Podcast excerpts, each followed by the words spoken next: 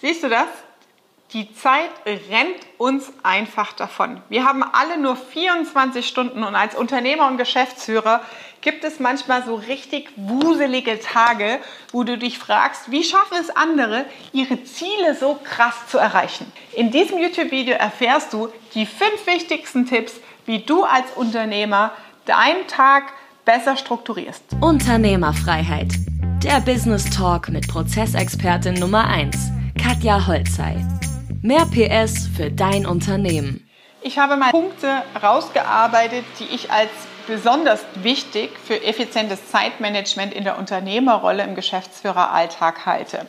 Und zwar sind die ersten zwei wichtigsten für mich die inhaltliche Trennung deiner To-Do-Liste in operative und konzeptionelle Tätigkeiten. Das bedeutet, konzeptionelle Tätigkeiten, wenn du zum Beispiel ein Angebot schreiben musst für einen Kunden in der Hoffnung, dass du das als Unternehmer nicht mehr machst, weil das sind keine Geschäftsführeraufgaben, aber Solopreneure und Einzelunternehmer machen das oft noch selbst.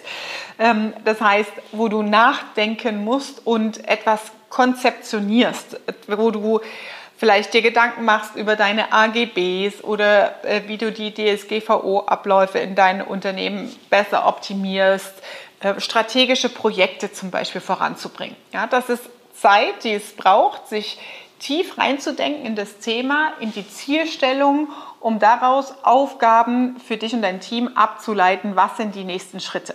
Weil diese strategischen Punkte werden deswegen nie gemacht, weil der Elefant oft so groß erscheint und man sich dann erstmal reindenken muss in ja, was ist denn jetzt der nächste Schritt, den ich tun muss? Und solange der Elefant und diese Aufgabe so riesig ist, fängt man sie nicht an, weil man sie immer wieder weiter wegschiebt. Das heißt, diese Konzeptionszeit hilft dir, diesen Elefant in kleine Scheiben zu schneiden und so in Arbeitspakete zu strukturieren, dass du überhaupt ins Anfangen kommst und nicht in die Aufschieberitis-Falle, gibt es übrigens ein YouTube-Video dazu von mir, nicht in die Aufschieberitis-Falle tappst. Also, das heißt, hab separate Arbeitszeiten und Tageszeiten, wo du dich dieser Konzeptionszeit widmest. Bei mir sind das Morgensstunden. Das heißt, ich habe diese Zeit für alle Mitarbeiter im Einarbeitungsleitfaden für unser Team in unserer Firma etabliert als sogenannte Fokuszeit. Das heißt, vor 10.30 Uhr, da haben wir nämlich unser Daily, kommuniziert niemand mit niemandem im Team. Ja, das heißt, morgens, warum morgens? Morgens ist unser Biorhythmus so gesteuert, dass wir die maximale Aufmerksamkeitsspanne und Konzentrationsfähigkeit haben. In dem, wenn du normal nachts schläfst und tagsüber wach bist, ja, also ich rede jetzt nicht von Schichtwechseln und solchen Dingen, aber in einem normalen Tagesverlauf ist morgens die Energie am höchsten. Und diese Zeit, für sinnvolle strategische, konzeptionelle Themen zu nutzen, ist die beste Zeit. Und das gilt auch für Mitarbeiter. Wenn die komplizierte Abrechnungen erstellen müssen, irgendwelche Dinge planen sollen, dass die Zeit morgens in der Fokuszeit stattfindet. Weil wir beschäftigen uns, lenken uns sonst den ganzen Tag ab mit ganz vielen Kleinigkeiten, weil wir getriggert sind über Erfolgserlebnisse. Wir wollen Sachen schnell abhaken. Wir wollen vorwärts kommen. Und dadurch widmen wir unsere Zeit schnell den Dingen, die zufliegen und die den ganzen Tag jongliert werden müssen. Und die wesentlichen Dinge, die entscheidend gerade in der Unternehmerrolle für deinen Erfolg, für dein strategisches Wachstum sind, die bleiben dann immer auf der Strecke liegen. Kurzer Boxenstopp. Wenn dir gefällt, was du hörst, dann abonniere den Podcast und teile ihn mit deinem Business-Netzwerk. Vielen Dank und schon geht's weiter. Das heißt, hab deine To-Do-Liste getrennt in was sind Konzeptions- und strategische Themen und was sind operative Tätigkeiten. Im zweiten Schritt hab ein festes Zeitfenster für deine Fokuszeit, etabliert es im Idealfall auch im Unternehmen, weil auch Mitarbeiter brauchen strategische und Konzeptionszeit für komplexe Themen und Arbeitsvorgänge und arbeite sie dann in diesen Zeitfenstern ab. Was sind jetzt operative Tätigkeiten? Das ist der zweite Punkt. Operative Tätigkeiten sind kleine Aufgaben, die Zeiteinheiten von unter 15 Minuten sind. Das sind zum Beispiel Unterschriften geben, Freigaben erteilen, das sind kurze Telefonate, Terminabstimmungen, ähm, das sind ja Aufträge erteilen, Angebote prüfen, ähm, im Buchhaltungsbereich irgendwelche Freigaben machen, kurze Rückmeldungen an den Steuerberater geben, E-Mails schreiben, sind zum Beispiel auch operative Tätigkeiten. Das heißt, unser Arbeitsvorgang braucht immer nur 5 Minuten, 10 Minuten, 15 Minuten, kurze Zeiteinheiten und dadurch sind wir in einer komplett anderen Taktung vom Biorhythmus.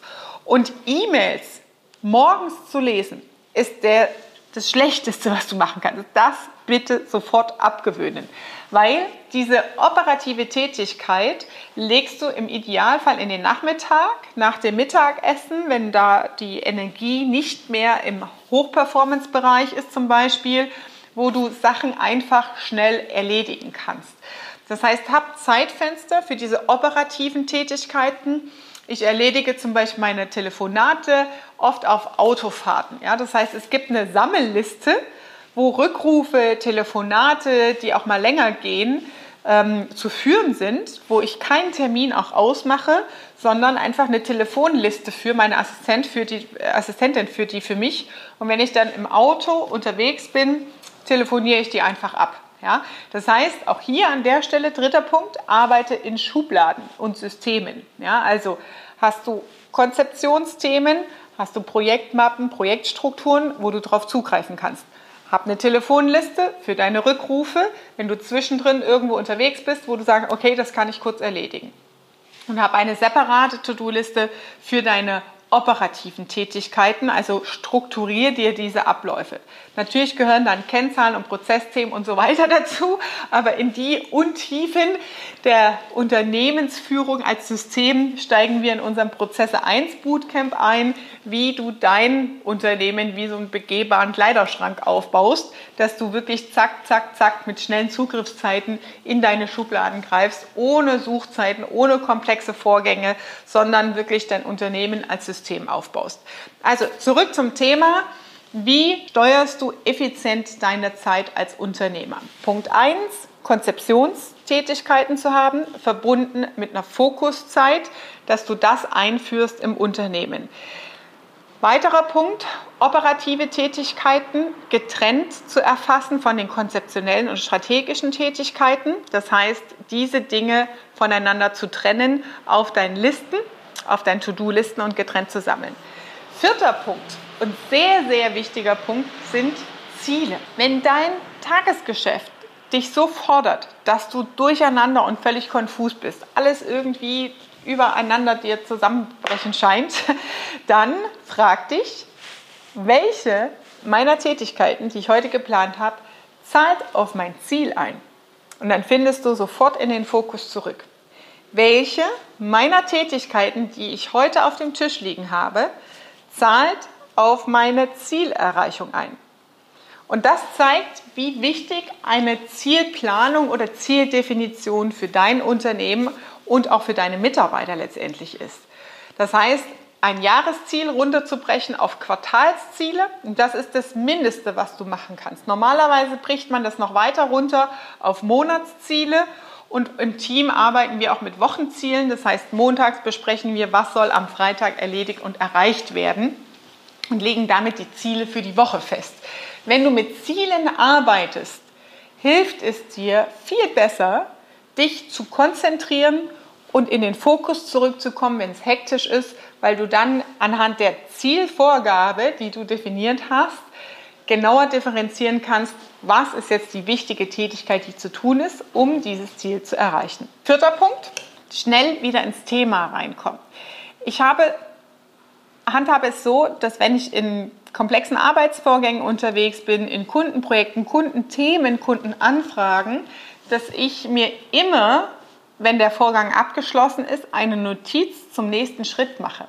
Das bedeutet, damit ich beim nächsten Mal, wenn ich den Kundenvorgang in der Hand habe, nicht wieder den riesen Text oder riesen E-Mails oder irgendwas einlesen muss in die Themenstellung, mache ich mir bereits Notizen für, was sind die nächsten Schritte, die jetzt eigentlich zu tun wären.